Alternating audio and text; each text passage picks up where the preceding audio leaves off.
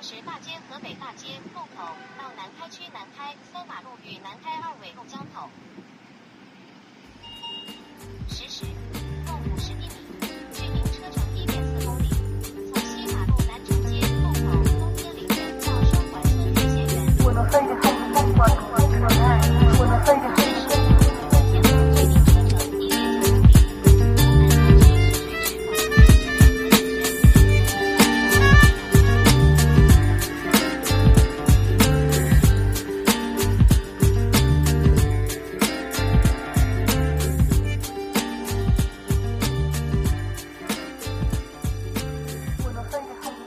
大家好，欢迎收听最新一期的《我王叨叨》。那么这期我们还是请来了 Vic 和 Adam。我们在这期节目中呢，我们要聊一部近期大热的韩国电影，是《隧道》。呃，两位先打下招呼。啊，大家好，又是我。 Hello，大家好，我是安娜。呃，这个电影呢，呃，我昨天晚上又刷了一遍。能刷到这电影，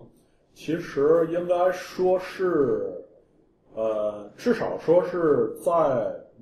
二零一六年里，应该是阵容最强大的韩国电影。我觉得应该是没有之一。灾难片儿吧，也算是。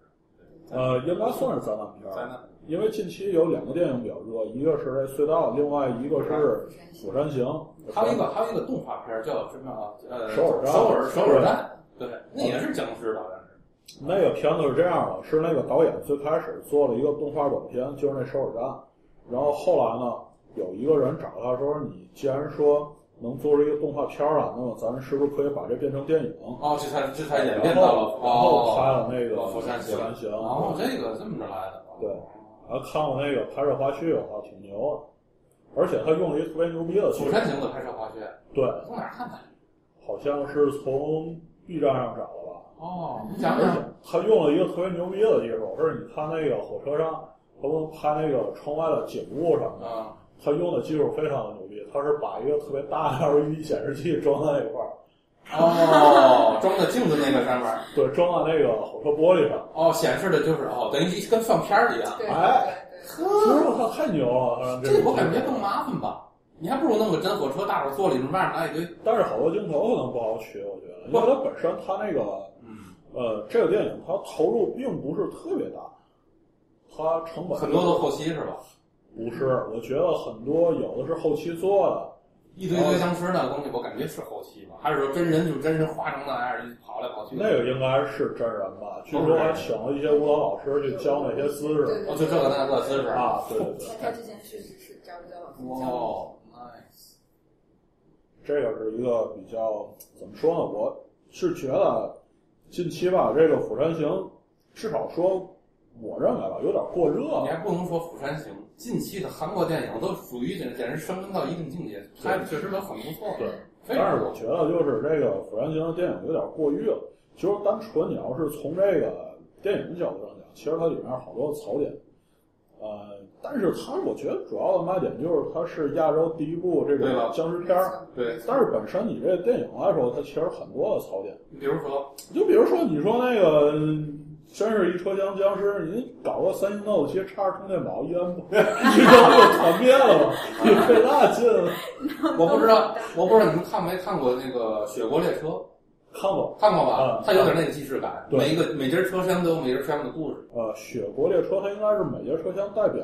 对不同不的一同个的这个阶级还是？对阶级，对对它反映一些社会上的东西。就比如说一号车厢可能是最牛逼的，然后越到后面，比对如对对说对对。第二十几号车厢，那可能全是那种对社会底层的。没错，没错，没错。呃但是它那种空间感和这个呃《釜山行》，所以我说，这个真要是真事儿，你要真遇上，你肯定是直接下一秒就去了，不可能坚持到最后。那这主角光环简直太玩闹了，真是。而且这个《釜山行》可能有点跑题了，这《釜山行》它有另外一个结局，你知道吗？但是这个结局被这个这个 这个所谓的这个韩国的光腚警局给 给 cut 掉了，所呃，以有点神太解女是直接掰包头什么的。对，了，他在这个隧道里不走走过来嘛，他本身这个这个孕妇都已经经历这么多事儿了，都已经走道都已经都稀拉拉，就你等于那个拿枪那个大兵从远处看那个隧道里那女的走，就像僵尸一样，明白啊吗？因为你看不见人，只能看个影子。他一看，咣，一枪打死了。但是在这个之前有段子，怎么什么段子呢？就是这个，咱就说这个自私男吧，对吧？那自私男就看想掐死他那男的，哎，他一直就是躲在那节那个那个那个车那个后来不有一段那个车厢嘛，对吧？他躲在那里面了，然后那个那个呃男主是在踹那些僵尸，那僵尸扒那车想上去吧，啊踹那些僵尸的过程当中，被一个僵尸咬到腿了，而不是让那个自私男咬的。呃咬腿之后，他就他就中招了，中招他就就就自己就去了。去了之后呢，这个自私男整个这个目睹这过程之后，他自己自私啊，他就是说他他这个隐蔽起来自己，就是说没被发现。嗯，他呢就等着这个孕妇跟这个小孩下车，拿他们两个人当这个诱饵或者是眼线。说句难听话，要咬先咬你们俩，呃对，明白吗？再怎么着，我有个垫背的。哦就跟一就跟一开始他躲在他跟另外一个乘务员躲在车里面，我那一晃手啪把一那男的推出去了。哎，你们对，然后后对了，这对心机很重。结果在隧道里面，这俩这这俩人就连小孩一块儿抱头，抱完头之后，等大兵过来一看，哎呀，这个这个很后悔，知道吗？把两个把两个正常人打死了。这时候心机男出来了，出来之后说别打我，我是正常人。哎，他得救了。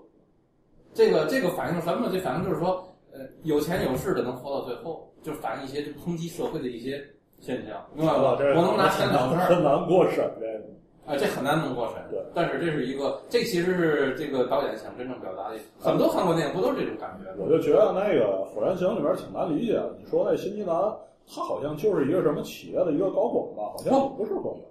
他是好像就是列车长，不是列车的呃董事长，这个他就是这个。哦就像那个集团似的，其实他应该是有有点那个权势的。对对觉对，得可能在中国，可能这种这种结局可能又会不一样。可能有人，你要真是中国的那个火车上有什么丧尸，有个人跳出来，我是铁道部的，我操，太有真了，这个铁道部死去了，不管你信不信，对反正我是信了。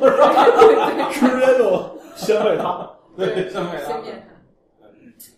还是挺不错的，但我挺喜欢你这个结局的，就被看的这个。对吧？哎，这结局挺不错，我感觉这结局挺挺挺。呃，其实这个隧道这个，就是拍成电影这个，跟他原著的那个也是不一样。他原著可能更加黑暗一点。对，那个结局。咱还是把这话题拉一拉。哎，我觉得还是有必要，咱们先介绍一下这个隧道这个电影的阵容，强大的阵容。嗯，呃，它这个电影呢是源于一个小说，这个小说呢也叫《隧道》啊，但是还没引进。我不太确定这个会不会因为这本书没有中文版，因为实在是太黑暗了。啊，呃，这个作者叫苏代元，他也是写那个溯源的那个小说，所以说这也是一个韩国的一个花美男作家，嗯就类似于咱中国的那小三儿。嗯 其实这个小说《隧道》这个小说是他的处女作，是他真正的第一本小说。现在呢，就是官方的说法是他第一部小说是叫《我曾是牛郎》，这是他的处女作。但实际真实的情况是，《隧道》这部小说是在他这部就是《我曾是牛郎》这部小说之前五年就写好了。但是第一是因为他第一次写小说，第二是因为小说实在是太黑暗了。啊他一直不敢拿出来，所谓黑暗是它的就是说他演绎出来是各各种黑、各种社会现象，社会都反映出来了。对，所以说 OK，OK，就是雪藏了五年，嗯，最后还是说还是先出的那本《我曾是牛郎》，嗯这个等于是他真正的一本处女作，所以说这个呃原著的这个作者在韩国也是一个非常有名的一个作家，导演呢更不用说了，这个人叫做金承勋。嗯，他还导演过那个《直到尽头哦呦嚯，太好看那片》，儿，非常你牛逼看的了吗？导演啊。你这个推荐我给你推荐，你看了吗？不我。错吧？ 《直到尽头》里面那个反面的那个，就是演的那个信号的啊，对对对对，大叔，那个大叔理，财韩大叔，李才涵大叔。李悲剧大叔，演员呢，主要是三个人。嗯当然，第一个是小何叔何正宇，嗯呃，演过的主要的电影呢有《黄海》，还有《恐怖直播》，呃，《追击者》《许三观卖血记》，还有《暗杀》。其中《暗杀》呢，应该是在今年还是去年曾经被引进过。嗯，因为中国实际上中国的这个电影市场，引进日本和韩国电影是非常少的，呃，没包法括俄儿罗审批斯电影也非常少，原来非常少，基本上你只要是引进，基本上全是美国好莱坞的片子，啊，对，一些跟不是不太敏感的片儿，对，对吧？太敏感了好像不会。你说什么《赤色黎明》什么的，一引进就疯了那种。是，呃，这些年呢，好多这些原来不太可能会有片子引进的这些片子，也也逐渐的一点嗯点地会对一点点的进入中国的这个电影市场，包括一些俄罗斯的电影，还有日本和韩国的电影，还有印度的电影。哦，所以说呢，啊，咱还是得把话题拉了，我们又跑题了。呃，这个小何说呢，应该是一个韩国非常非常有名的一个演员。另外呢，还有演这个小何说的妻子，这个叫做裴斗他也娜。眼熟，他也眼熟，裴斗娜就是演那云图的那个，哦云图里面有一个餐厅里面那服务员，哦，云图是美国片儿的吧？对吧？对，对，对对对对对，云图嘛，还有那个汉江汉江怪物，什嗯么？啊汉江怪哦，物三，千块，对宋康昊演的我说的呢，哦，是这部片儿，但是对他就是看着很眼熟。对，非常眼熟，看着很眼熟，但是它并不漂亮，我感觉对对它并不是很漂亮。他们俩应该都属于演技派。啊，眼觉得长得好像一般，至少说不如像什么那张娜拉呀，或者什么全智贤好看。我感觉也不适合演这部片子。没错，这部片应该是像那种呃，那个贤惠朴实的那对没种，错哎，就是哎，也不太出众的这种，因为他嗯他跟这个他跟这个这个这个这个这个这个救援人员啊，还有这些救援队的这些，好像是做一个呼应，我我认为是普通老百姓的那种感觉。就是说这个人呐，就是说裴斗娜这你个找一女主女主播就有点太过分了。就是这裴斗娜，我总是觉得，呃，在这部片子里面，她的演技呢，我要么就是这人演技实在是不行，要么就是没有完全发挥出来，啊就给我一种感觉，就是这裴斗娜在整个这片子里面都处于一种梦游的状态，啊是，就看那个眼神儿，感觉都发飘。嗯，所以说，我觉得确实有不点知道是不是说导演刻意的就想让他表现出这种感觉，还是说这个人是 hold 不住这个角色？嗯啊、也可能是这个导演本身就故意让故意让他去表现出来这么一种状态。嗯因为这个导演实际上他在这个拍片儿的过程中，还是给这些演员非常大的自由度的。嗯包括我看那个豆瓣上的一些爆料说，呃，当时这个导演去找这个何正宇拍这片儿，在拍片儿的过程中就说说你尽可能按你的意思去演，嗯无所谓，自由发我挥看着不好我会剪的，嗯说无所谓，你按就是说你给你一定自由度自己去表现。所以说，看这个电影过程中，觉得这个何正宇感觉还是演的比较真实的，嗯就有一种感觉，就是这个人真的是在演他自己。嗯呃，另外还有一个演员呢，这个演员应该说是韩国的一个黄金配角，就嗯，是对对对，对，就是这个演救援队队长的吴达洙。对他演了这个人他演过相当相当多的电青影年，对。但是从来好像没演没过。哦对对对还真是都是青年配。对对对呃，你像演过那个暗杀，演过辩护人，对，呃，还有国际市场。国际市场里面演那个和那个主角一块儿去德国打工的一个小子。啊，呃，叫什么打酒是叫什么？呃，还演过《汉江怪物嗯》，还有《亲切的金子青青》啊，还有《老男孩》儿，就那村井直演的《老男孩》儿哦老男孩儿里面也演一个配角，就是所有的电影里面，就是你一看这布达就第一感觉，哦，这个人，对对，对，男二对，黄金配角，对他确实演黄金得非常配角儿，而且演的也不错。对，就是可能就类似于那个港片儿里的林雪之类的，嗯，就好多片子一看，哦，又是这帮子，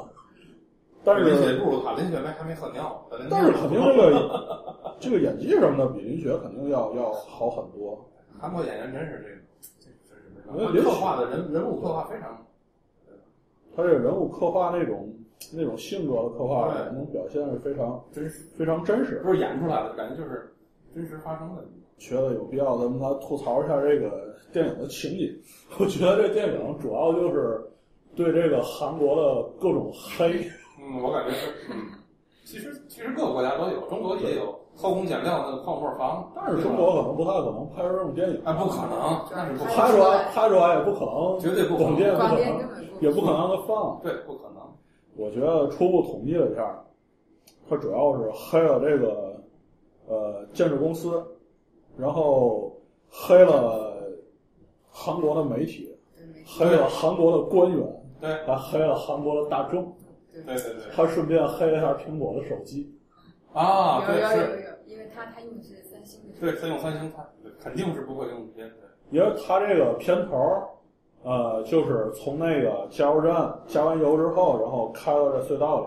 然后就是非常非常短的时间，基本上都没有前面铺垫，然后那个隧道就咔嚓就开开了。但是在他有限的时间里，他还交代了很多。对其实包括开始最最重要的一个情节，就是那个老爷一开始加油加错了，给他加满了，然后就给了他救命的两瓶水。对，然后没也当没时什那么个那悲个剧。水还是他追出去，然后给他的。对对然后他打电话也是在说给女儿的那个奶油蛋糕，这其实就是他后面那个食物供给，虽然被搞坏被了，狗吃了一半儿。对对对对对，所以其实他非常有限的时间把所有这些都铺垫到，对这点就做的。而且他前面对这个他这个人物的角色对也做了一个交代，是一个起亚，一个汽车销售销，售，而且他后面从他那个车的尾箱里面拿出来那些东西，都是在韩国非常典型的那种，就是买汽车的时候送的那些那些小玩意儿，像什么指甲刀啊，什么手电筒啊，对就那些特别小不值钱的东西。同时吐槽一下，为什么韩国人足球比中国好？为 什么？因为因为因为何政宇从后面拿来一个皮球呃球，你发现了吗？啊也就是说，韩国韩国 韩国民众是人都都都爱体育，都热爱足球，是吧？有点这不是种赠品吗？不是赠品，我不知道，反正是在他车里边呢。他拿出来一个那球，如果是赠品的话，我觉得也体现出来韩国人也体现出来，对啊呀、对对无论对，如至少何都是喜体现，欢。嗯对吧？而且一开始我认为就是那个那个那个老头儿，就是老头儿，就加油站那老头交儿，上的大一方面是挨打说体现出来好的一面，就是说铺垫表演美是水会会死掉怎么样的，这是好的一面。另外，呃，也体现出来就是说怎么说呢？一个加油站请了一个他是聋哑人啊，不是聋子，至少好像是听不听到力的不对对对而且这个人应该不跟这个加油站老板不是亲亲属，对所以说请这么一个人去加油也是一种风险的存在。他不是，他是因为韩国，我看那个呃豆瓣上说是在那个韩国这种加油站的这种工作，年轻人根本不愿意做，哦本身他工作环境非常恶劣，哦，不是那种退休下岗了，老老老薪水又低，而且又没多少钱，嗯，就跟看门大爷，对啊，所以基本上全是一些大爷去去干，是保证了他们的这个有有工作能做，OK，明白了而且我从这片子发现，好像韩国加油比咱这儿贵多了，他加个香油九万多韩元，合人民币得五六百块钱一箱油，没有那么夸张，我不知道。那毕竟是电影嘛。有可能，那啊，黑了韩国的石化，或也许人家油机用的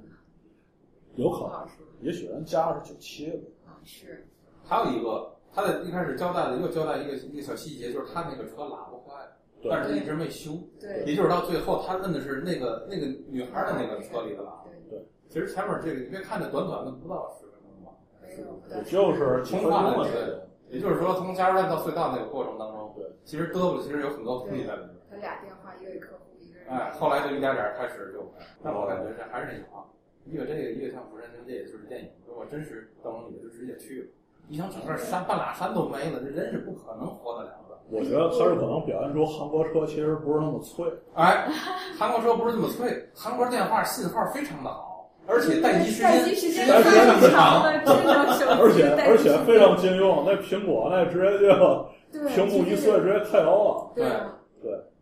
就所以说这这下太强了。而且他那肯定不是 Note 7 n o t e 7直接连上充电宝连上炸出一条生加路， 对对对，加这 儿追山都没长了。老隧道都对都没了，开山机，这叫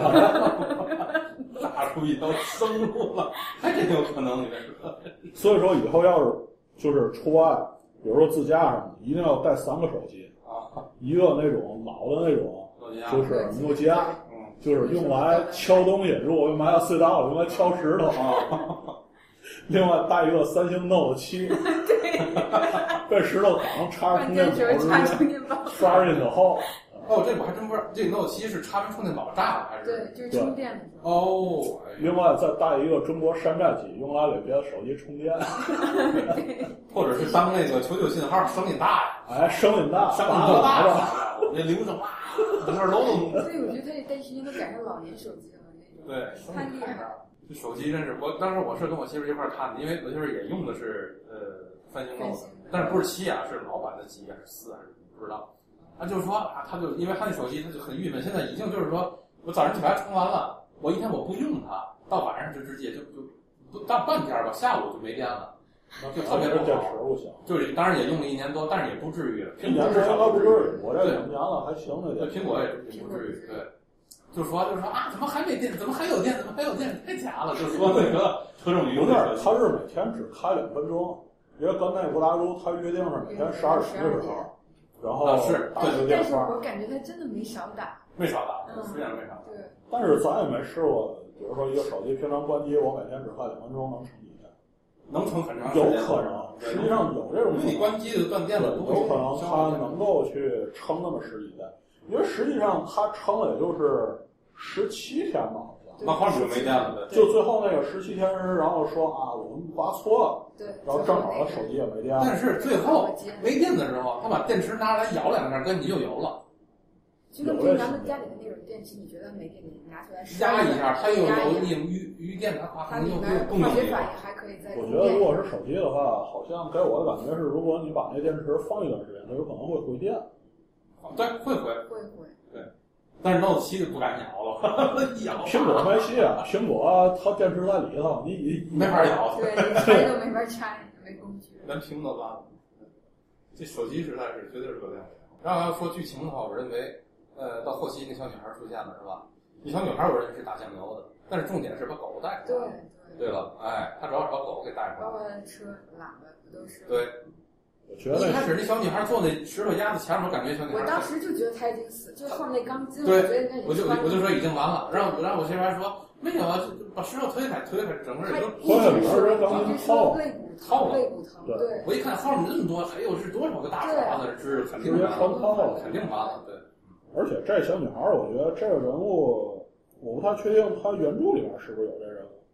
但是我觉得这个小女孩她应该也是属于那种很年轻的那种韩国的小女生，可能没有多少社会经验，对还是他不跟他妈封建话说对我要什么回去上学去，对早上而且然还后说他说啊要给他报名，他一定要参加那对，个，而且还说我要一定要参加那个公司的什么新人培训，他一定要跟那个公司打好招呼，说一定我会去的。对，然后还说啊，那不好意思，把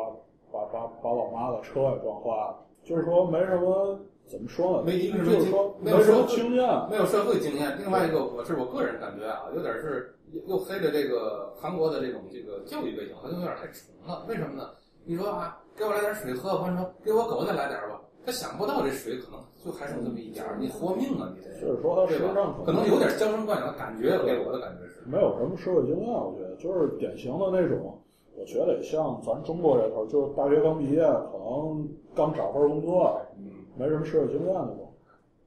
突然间遇遇上一个这样的事儿，但是感觉整整个片儿这贯穿下来，我感觉人的这个求生欲望跟能力相当强。而且我觉得这个女生实际上也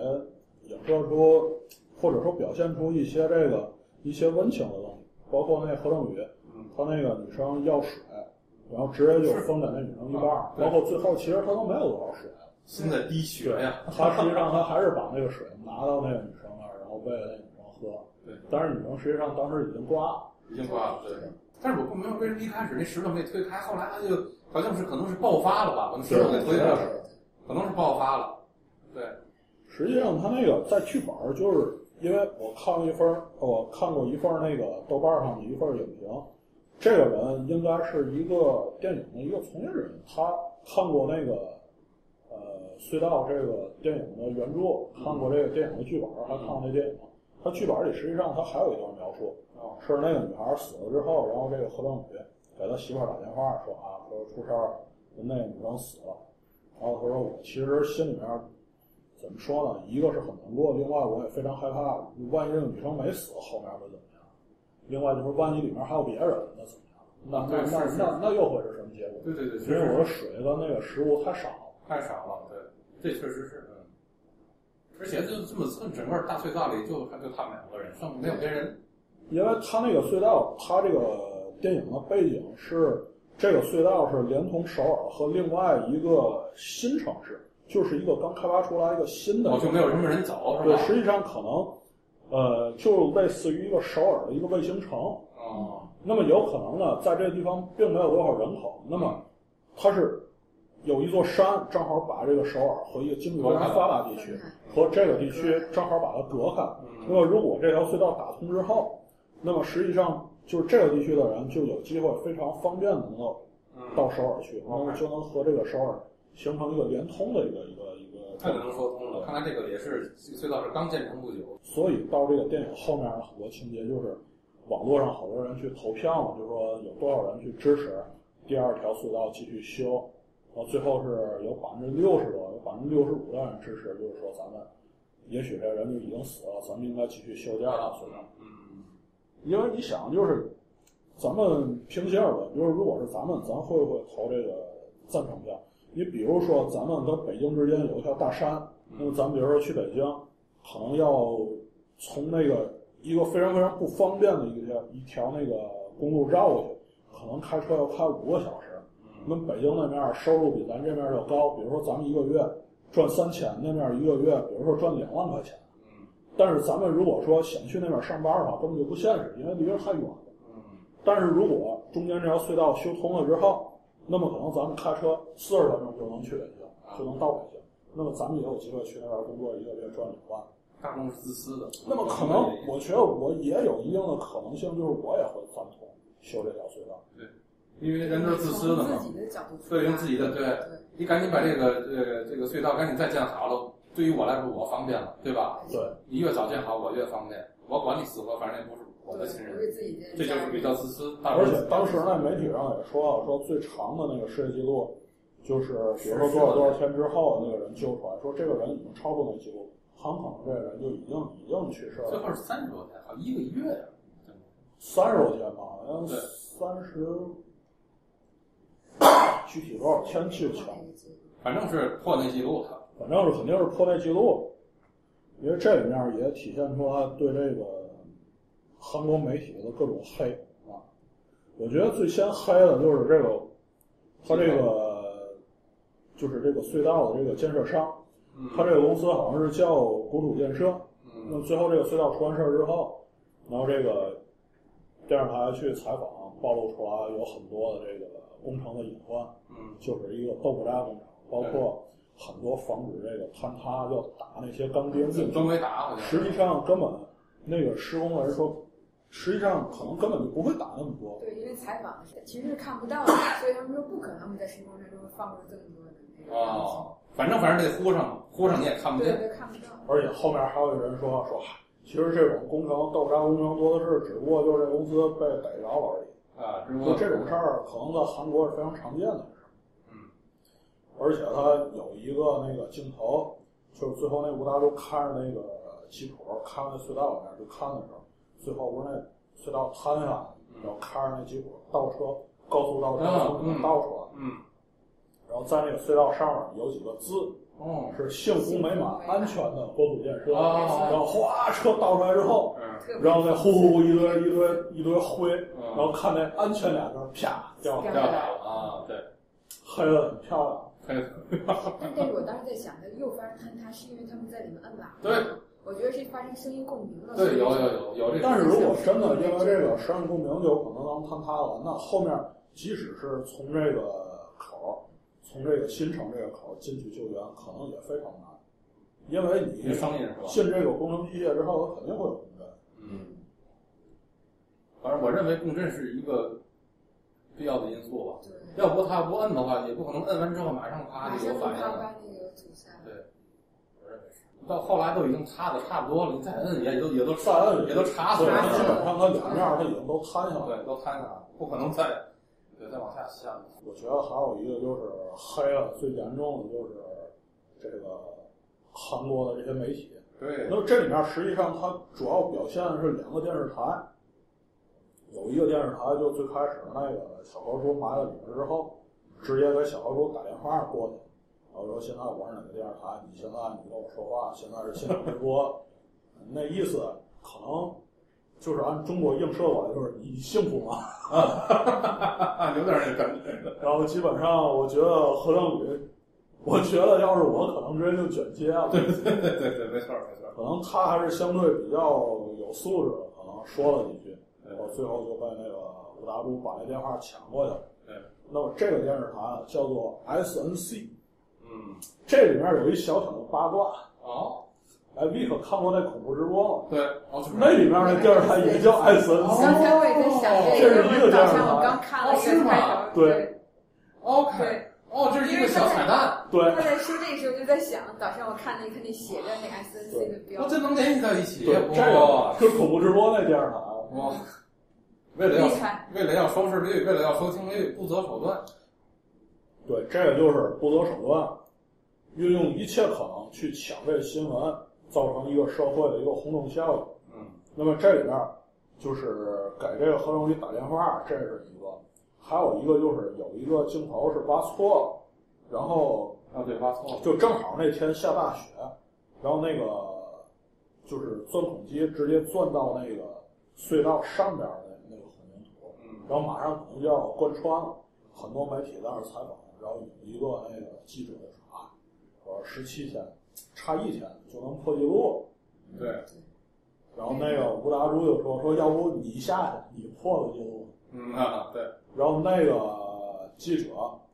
呃，好像也没说什么，然后拿相机就是各种拍，然后有一个镜头从后面拍，穿一个夹克，夹克号写着 SNC。啊，但我觉得吴大叔那回应挺好的，我觉得就是他说的话让人觉得还有点人性，当啊然不了，像那记者说的话，而且他们其实挖错了是因为图纸。对，他都们是画错了，是他们应该他们画了七处的那个扇子，其实是六处。这个也是非常不可思议的，这我觉得也是对那个就是国土建设公司的一个黑，对，就是它这隧道有一特别，这怎么形容？非常扯的一个一个事儿。我觉得这种事儿可能都不太可能发生，就是一个隧道，它有一个图纸，这个图纸和实际的隧道不一样的。哎，这个图纸上画着应该有七个东风山，嗯，它实际上就是修的时候，它只修了六个，六个少一个。对，他最开始有那个有那个图纸，呃最开始计划那个救援的时候嗯，展开一个图纸，然后那个何正宇说：“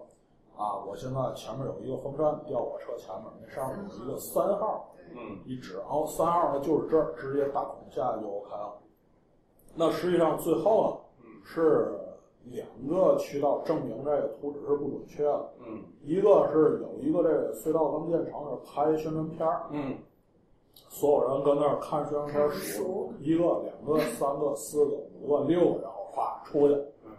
哎，少一个，对，当时那就是个槽点，我当时就在那儿看着乐，我说居然拿这个去证实，拿这宣传片儿。啊然后还有一个是有一个人跟后面打电话说，当时有一个就是装那个安装的师傅啊，他说也是把十二个风扇分成六组安装到这个隧道里面，嗯，比如实际上它这个图纸跟那是不一样的，所以导致后面非常糟他糕，挖这个的时候直接就挖错了，对，等于在一个错误地点隔着一百五十公里。对直接浪费十七天钻一个孔下我给我预感，给我当时给我钻孔的预感，我就感觉肯定这里不是那么非常顺利的就能，不是可能挖的过程有事儿，可能就是挖错了，结果就挖错而且就是那些人发现挖错的时候跟那儿讨论，然后那个 SNC 那记者我感觉还挺兴奋，了，嗯，哎，这个这个气氛有点诡异啊， 这个他们好像搞错了，对，这个石乐的唯恐天下不乱的感觉有点，包括最后那个何正宇他媳妇儿过去之后直接晕在那儿，然后还能在那个片里面听到那个这帮记者拍拍那个照片的时候。嗯，咔嗒咔嗒那个快门声。所以说，我觉得这个 SNC 就映射了韩国很多这种无良的媒体。啊，对，其实我觉得这种媒体在那个可能在国内也有，包括那次韩国大爆炸，我看那新闻上就是一个医院里面，然后唰一个车推进来，旁边好多记者跟那黄铜似的哇冲上去咔咔开着闪光灯咔嗒咔嗒跟那拍照，觉得这可能也是用这 SNC 去映射一个这个怎么说呢，一个没有良心的这个这个媒体的一个一个表现。哎，媒体没有办法，他为了挣钱，他为了要头条，他为了要这个劲爆的消息，就拿这个里约奥运会也是，是哪个项目我忘了，一个女运动员好像把腿给挫伤了，刚挫伤坐那儿，马上一个记者冲过去，你现在感觉如何？你你说你说这个，你不大嘴巴让人打你吗？对不对主？要真我是就这么难受，我得先包扎，我没工夫回你话呀。我能说我很幸福吗？对吧？感能说感谢国家，感谢党。对对，对，为了国家而人了，那对不对？哎呀，真是没办法，怎么说呢？只能是理解各有各的各各行有各行的难处。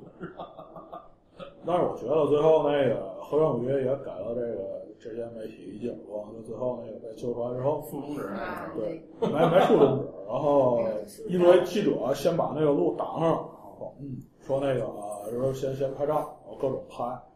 然后出来的官员说你们等一会儿，然后有一个那个女官员出来，哦对要拍照片儿什么的，然后当时好像那个小何叔说了句什么，吴达叔把耳朵伸过去，记者就说他说什么了？这是他那个从隧道里救出来之后说的第一句话。说那个说，你你你要告诉我，你一定要转述出来。然后吴大叔说：“滚蛋，你们这帮混混蛋蛋！” 然后黄金叔对吴大叔竖了一个大拇指，然后那小毛叔说：“操，那意思，牛逼而且当时那官员走过去还问那个旁边人，他这说个是是不是？吗？！”对，心虚了有点。 然后最后那个 SNC 那直播上，好像那个前一个，呃，好像是新闻是什么内容来着？呃，好像那意思，我记得好像是说这个人又打破了什么世界上什么什么啊九零生存记录，然后后面有一个有一特写，就是那何正宇竖着这个大啊拇指，还利用这个大然后拇指，哦说这个是那个对这个大众和这个韩国社会表示感谢感，谢就表体现了韩国精神。对，又黑了一下，又黑了一下哦，而且后面还有一个更高级的黑，是还有一个新闻是采访那个韩国的一个官员， 一个女官员跟那儿讲话，然嗯，后说啊，说那个我们韩国我们重视每个人生命，然后怎么怎么样，说一通冠冕堂皇啊，旁边那个小狗跟那儿叫。啊，对，哦，明白了，我觉得这里面的韩国官员，他可能也是黑了一些。黑了。你嗯包括那个呃，贺章宇他老婆，呃，到那个救援现场去做那个义工之类的，然后正好那个从那儿过的时候，然后那个官员出来了，然后说啊，那贺章宇吧，咔咔照一张，然后又换了另外一个。对对对，换好一几个波，换一个好几然后波，又换好几波，然后还有几个穿着那个制服的那个想往前凑，还有一个等会儿等会儿，啊 你别过来，你下一步，就觉得挺那什么的，哎挺那啥的。这我感觉是，据了解是他们这个，只要有一种这种重大灾难，是好像是一种怎么说呢？不能说是那种邪门吧，还是一种一种迷信、一种通灵的方式，就是说跟里边的那个这个这个这个这个这个受害者，好像是这一种这个怎么说呢？一种仪式吧，就是说我们要开始救救援了，我们是很重视的去照一张相跟这个家属，这意思就是 good luck 的感觉。是吗？对我我当时以为是他们为了做秀，我觉得可能就是为了做秀，啊一个是这个，另外一个可能是跟这个这个文化风俗也有关系，我认为是。对，他们当地的这种，对，可能是有这种，他们都会去照一张，就是说 good luck，就是说照跟家属照完相，这人肯定能活着救出来，就那种感觉的一种心理作用吧。从这个积极的角度上讲呢，我们还是要相信 是这个这种原因。嗯，但是后来就是讨论是否去修第二条隧道的时候，那么就有一个官员说啊，说其实我们因为停修这第二条隧道，我们已经损失多少多少亿了。然后说那个上次我们有一条隧道停修，其实就是因为有只蜥蜴。这时吴大叔后面站起来说，这个不是蜥蜴，这是一人，这人还活着，咱们必须去救。然后就是到后面，我觉得很多官员对这个对这个埋在下面的这个这个这个受困的这个合同还是比较漠视。到后面，就因为毕竟这么多天嘛，这个人力物力啊，是吧？各方面的，包括这个精神方面，可能都是在一个一定的边缘上，到最后，嗯，就是说挖错了以后，大伙儿可能这根弦儿就都崩了，我估计是。还有就是他那个救援队员那意外死亡的也是一个导火索，从人性这个角度上方面考虑，我认为死活你要把人挖出来再说下一步，我认为是对吧？哎，实际上就是后面因为救援牺牲的那个是好像是一个班长嘛。那么前面还有一个镜头是很多人这个救援人员在那儿吃饭，然后那个洗那鸡蛋，对，然后这个哦何正宇的老婆给他们煎了好多鸡蛋，然后挨个儿发，其中有一个人他那个上面的那个顶棚漏雨了，把这哦那个啊粪盘里面东西冲地上，那个煎鸡蛋就掉了。然后这何正宇他老婆说：“啊，我这还有，没事儿再给你吧。”那人说：“没事儿没事儿，那个咱们冲冲就行。”然后就是那个人最后那个牺牲，嗯，对，牺牲之后，然后在那个灵堂里面办丧事嘛，然后这个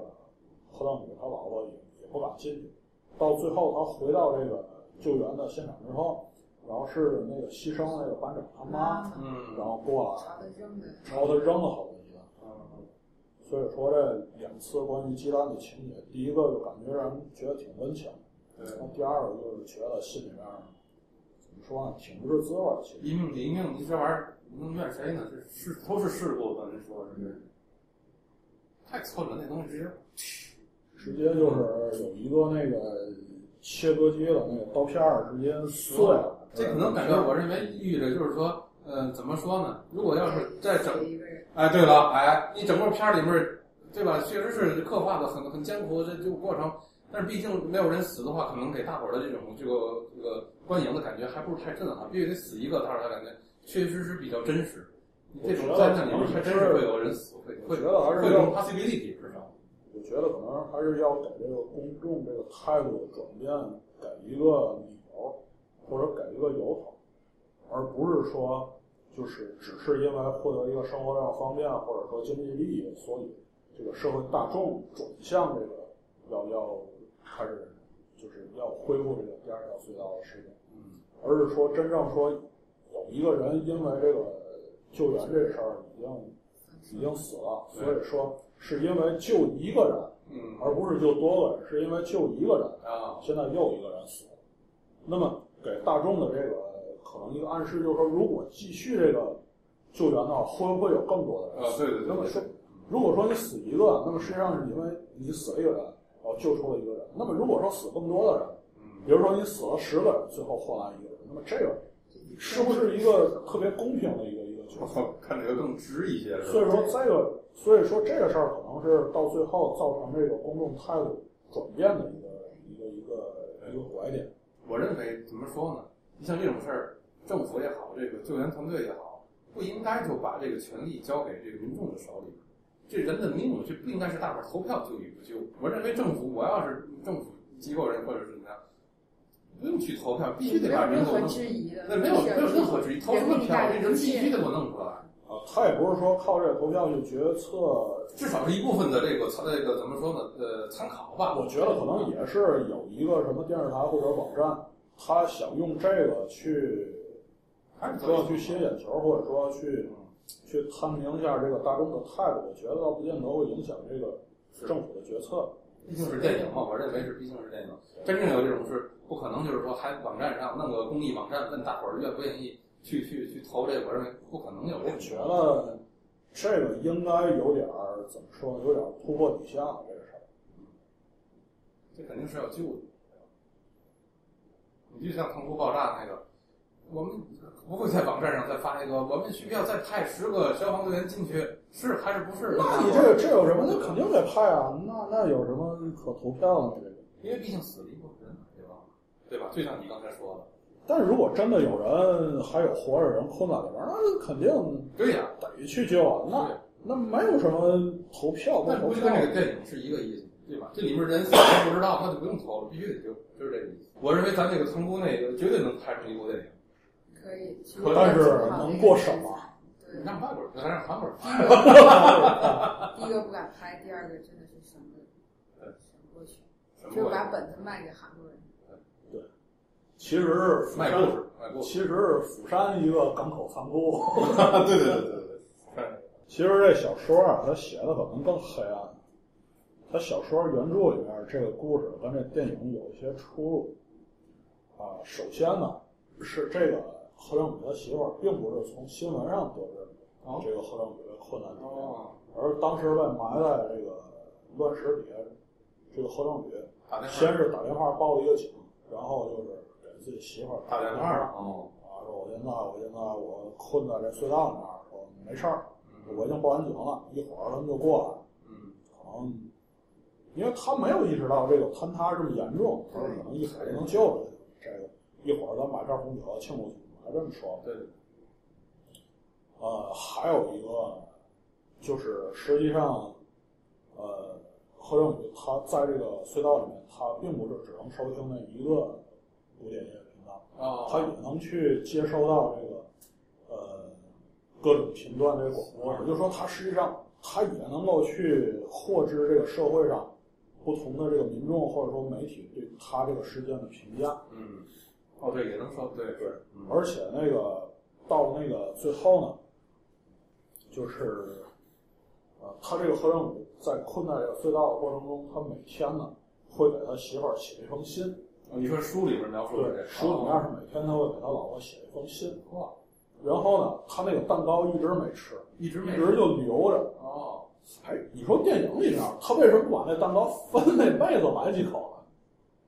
哦分那妹子是吧？他好像没分给那妹子吃吧？好像是那没样，有没有，但是我觉得妹子好像一直想要的就是水，一直想就是特别水，想要水。妹子没提，那那期得所以是，呃就 不给。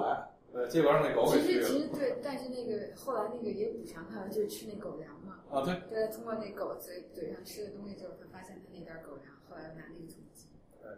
而且还有喝尿不要喝热的，喝凉的比较能，比较能喝得下去。是那个他那水喝光，然后那 个队五长大也叔亲说不自行，试你了就一你下就，你就喝尿吧， 对，喝我尿是就无觉得菌。太太有意思了对，。这是一个小的那个那个笑点。对，然后何正宇说：“你怎么不喝？你在上面儿，结果他你 没困的，困的不是你。你说当然轻松，你怎么不喝？”结果让给打电话问你，然后那你你能喝不叼着那杯子，然后跟那儿响，然后当时那镜头一转就转到那个这个厕所外面，就听到那个尿尿的杯子里那音效，哗，嗯是确实。 然后就给那个何正宇打电话说：“我喝了这个凉凉的喝，热的喝好像不太不太好喝。对对，队长仍然是最好的一个。”哎最后那个何正宇还真接了半天，然后纠结了半天，刚要喝没喝，就反正有发生什么事儿了。纠结了半天没喝，最后发现有哦，一有个一这个个有一个地方能滴的水水，滴的一滴的滴的滴的水，对，真是够够非常的那个什么。不知道这个原著里边这是怎么表现的。这原著里边最后呢是，呃，应该是这个建设公司和这个什么什么政府嘛，最后找到这个何正宇他媳妇儿，让他签了一个那个停止救援什么哦，什么授权书。对。然后这个，呃，贺正宇的媳妇儿呢，呃，就在这个电台里面啊，就是和这个贺正宇就是说了最后几句说了话最后几句话，说说现在那个我已经签了那个停止救援授权书，说不会有救援，说你也别再等。 然后这个贺正宇呢，听到这个妻子的话之后呢，在那个车里面自焚了，自杀了。哦，你说书里边儿，对，书里面是直接自杀了，在那隧道里。哎呦，然后过了三天之后，啊因为修第二条隧道，挖出了这个这个尸体，然后哦，经过尸检之后，发现其实刚死了三天，也哦，就发现其实这个何正宇其实一直都活着。还有哎这个好像更经典一些。对，我也觉得啊这这个更经典其实这个拍成这种版本，哎，然后更黑暗的还在后面。然后呢，挖出来之后，第五天的时候，然后这个建设公司找到这个何正宇的老婆，啊给了这个赔偿金。 ，OK，给了这个事故赔偿金。然后在第十天的时候，媒体曝光了这个这个何正宇他老婆拿了这笔巨额的赔偿金，哦，然后网络上就呃怎么说呢？就同时呢又曝光了这个呃贺正宇给他老婆写的最后一封信，就是遗书。哦，啊，同时呢又曝光了他在电台里面呢对这个贺正宇说的最后一段话，嗯，就两个形成一个反差嘛。哦，就把这个何正宇他老婆，呃，妖魔化成了一个为了拿赔偿金不惜牺牲自己丈夫生命的人。哎呦，这个真是天，嗯，然后在这个何正宇被挖出来第十五天的时候，何正宇的老婆因为受不了这种压力，也自杀，带着他的女儿在车里面烧炭自杀了。哎呦，我天，这这这是够黑暗。哇，然后社会公众还在说，这个拍还在继续妖魔化这个女的，说为什么你自杀还要把女儿再拉上？这倒是啊，所以说这个这简直是原著可能更黑暗，但是如果你真的照这个拍的话，简有直可是能有可能能不会会被禁的嘛。有可能不会过审。不会过审。对对，我认为可以先拍，不行把那边掐咔掉。所以我现在也这这这个比真的较更期待这个小说会不会出中文版。哎，这真是，你说这结局真是太玩闹了，我天，这俩就真是，哎呦，这个真的绝望了绝望了。就是说让你觉得根本就没有任何的希望，因为这个可能比那个《白夜行》可能更绝望。对，更绝望了。就是想象一下，在一个隧道里边，然后你最爱的人告诉你，不会有人来救你，放弃了。嗯，已经放弃你。那么可以想象这个人究竟是什么心情，那么确很实可是能绝望。唯一支撑他的那些希望都不存在了， 对对对，就相相当于把他活埋了。我觉得不，因为当时肯定是老婆说这句话时，也是也是知道联系不上了嘛，没电了嘛，对吧？对，也确这实是样没辙了。上。对，联系不上了，没辙了。在这个说起来，在墙外面人都不知道墙里面发生什么事儿了，对，你只能是这么着办了。而且其实我觉得各方面都给他施压，啊，施压施压了，包括一些那个官员也好，或者说这个工程的建设方也好，啊，所以说这个原著可能更加的黑暗。对，对他想把这个这个这个开发商是也好，是这个这个建筑商也好，往泥儿里摁摁到死，我感觉是。而且它还就是更多的涉及到这个大众对这件事情的一个一个由这个热情、支持到这个冷漠、到排斥，到最后妖魔化这个受害者一个转变。这确实很经典。啊这个还是小说真的很棒，啊太所以这个小说，我们也非常非常希望能够有机会出中文版。我一定会花钱买这本书的。嗯，支持正 版。但是这个苏代元的小说好像只有那个溯源好像有中文版，这本小说不太确素定。媛是那个被搬上银幕的，对对对，就是那个。我一直以为那个是一个真实事件改编的，那也是根据小说改的。嗯，这个不太确定，他小说是不是根据真实事件写的？呃，你们还有什么要说的？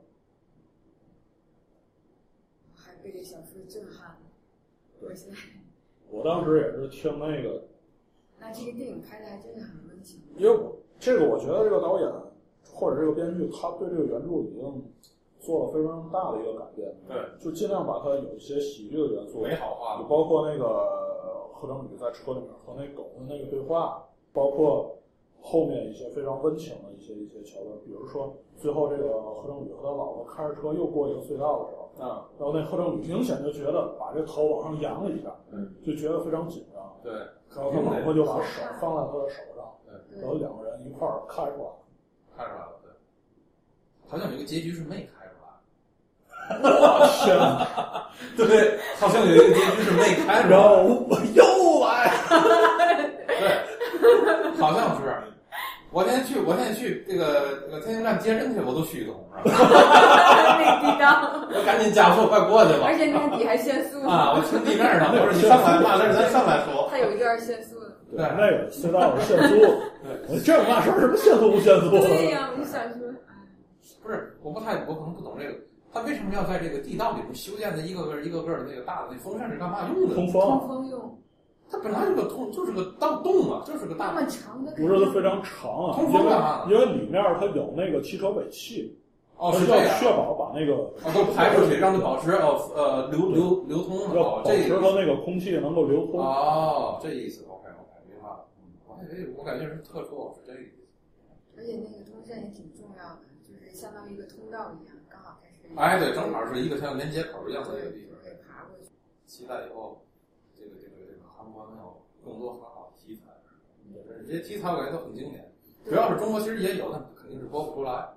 我觉得可以考虑一下把那个汤姑那事儿那个写成剧本卖了它。对，那个真是也很震撼。你现在不也不也不了了之了吗？对啊，那它到那底个事怎么故解决的？事对故吧那个地点好像改成一个公园儿，然后就就没有以后了。啊，但是我我一直很好奇，就是它的那个电影的话，有的尺度，像咱们来看，相对来说能这么大，就是他们的那个韩国的媒体，包括政府，真的不在意这些，就是它娱乐产业，就是这我觉得他们可能有一个比较大的尺度，因为我觉得韩国电影里凡是涉及韩国警察的，可能大多数全是黑， 嗯，好像很少有表现特别正面的。正面的那个形象。基本上全是各种黑，包括黑媒体，包括那恐怖直播，基本上从头黑到尾。对对，但是这样会让人感觉很反而更真实。但是中国，韩国我广觉电还是够给力的。得中国中国很难拍出这绝种对这种片。中国，我告诉你，有人才，也有能力去拍，但绝对不可能去。我觉得，我觉得可能韩国，我不知道那个辩护人是不是上映，可能那个相对比较敏感，啊，那那太因敏为感它了。可能涉及到一段非常关于特殊的一个一个一个一个事件。那辩护人很厉害，对，到最后所有好几百个那个对吧？对对对，律师去为了去为他辩护，那那个片儿确实很厉害那个可能咱们后面要是有必要，咱们可以再做一期针对辩护人的一期节目，那个也是尤其升级了政府敏感。非常非非常经典。但是咱节目会不会过审？这我感觉对 啊，你大狗变成小狗了以后，您弄好这就被就就直接把约你喝茶了。 对对对，那一期哦，你们这节目中谈韩国学生事件，哎那你在影射什么呢？对对了，我是不是要弄死你啊？呃，那要不今天就先就先聊这么多，如果你们没有那么多，可以没问题。我觉得在这个节目的片尾，咱们应该特别感谢一些人，我觉得特别感谢一下这些呃字幕组，啊，因为这个影片，你从这个官方的渠道，可能我觉得永远可能不会在中国影院里看到。啊，这倒是对，那么实际上呢，在这个中国有很多很多这些呃字幕字组，幕组对，他自发的去做这些翻译，对，去把这个让大伙影儿能片看到，让大伙儿能看到，让大伙儿能看懂。对，而且呢，我是在那个 B 站看的这个隧道，它那个字幕做的非常专业的，哦你包括所有那个新闻里面嗯那个画面，它都是直接做一个中文的那个那个啊，对那对儿，对啊，对做对的对非，常专业。现在越来越专业了，对，所以说我们也跟字体都一样，好像 对，所以我们也借这个节目，我们感谢一下这个活跃在这确个实是，中国的这个各位字幕组成员，而且他们好像是没有酬劳的，没有他们可能也没有什么酬劳对，因为里面也没有什么广告，那么他们可能更多的也是出一种一种爱嗯爱好，对爱好，对对喜欢看电影的这个也是。 OK，那这期节目就好，就先录到这谢谢，好，谢儿。谢。好，谢谢大家，再见。感谢收听本期节目，我们是一家有内容无节操的网络播客，欢迎通过荔枝 FM、考拉 FM、网易云音乐或苹果 Podcast 搜索“大狗汪叨叨”订阅收听我们的节目，也欢迎关注我们的微信公众号，请在微信中搜索“大狗汪叨叨”，我们将不定期推送节目相关内容。现实到底绑架了内心中的什么？在漫无创意的老街上记起什么？有些往事在记忆链条中已淡漠，在高处望着城市的皮囊。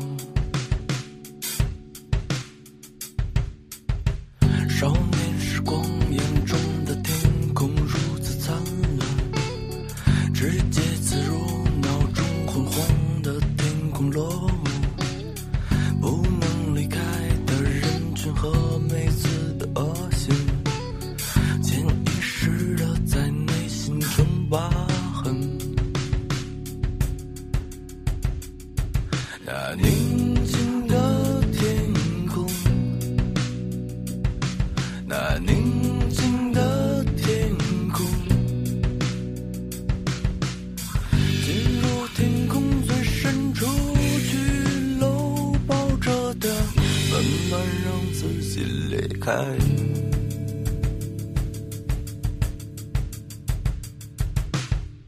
你不再解释你说出的每个谎言。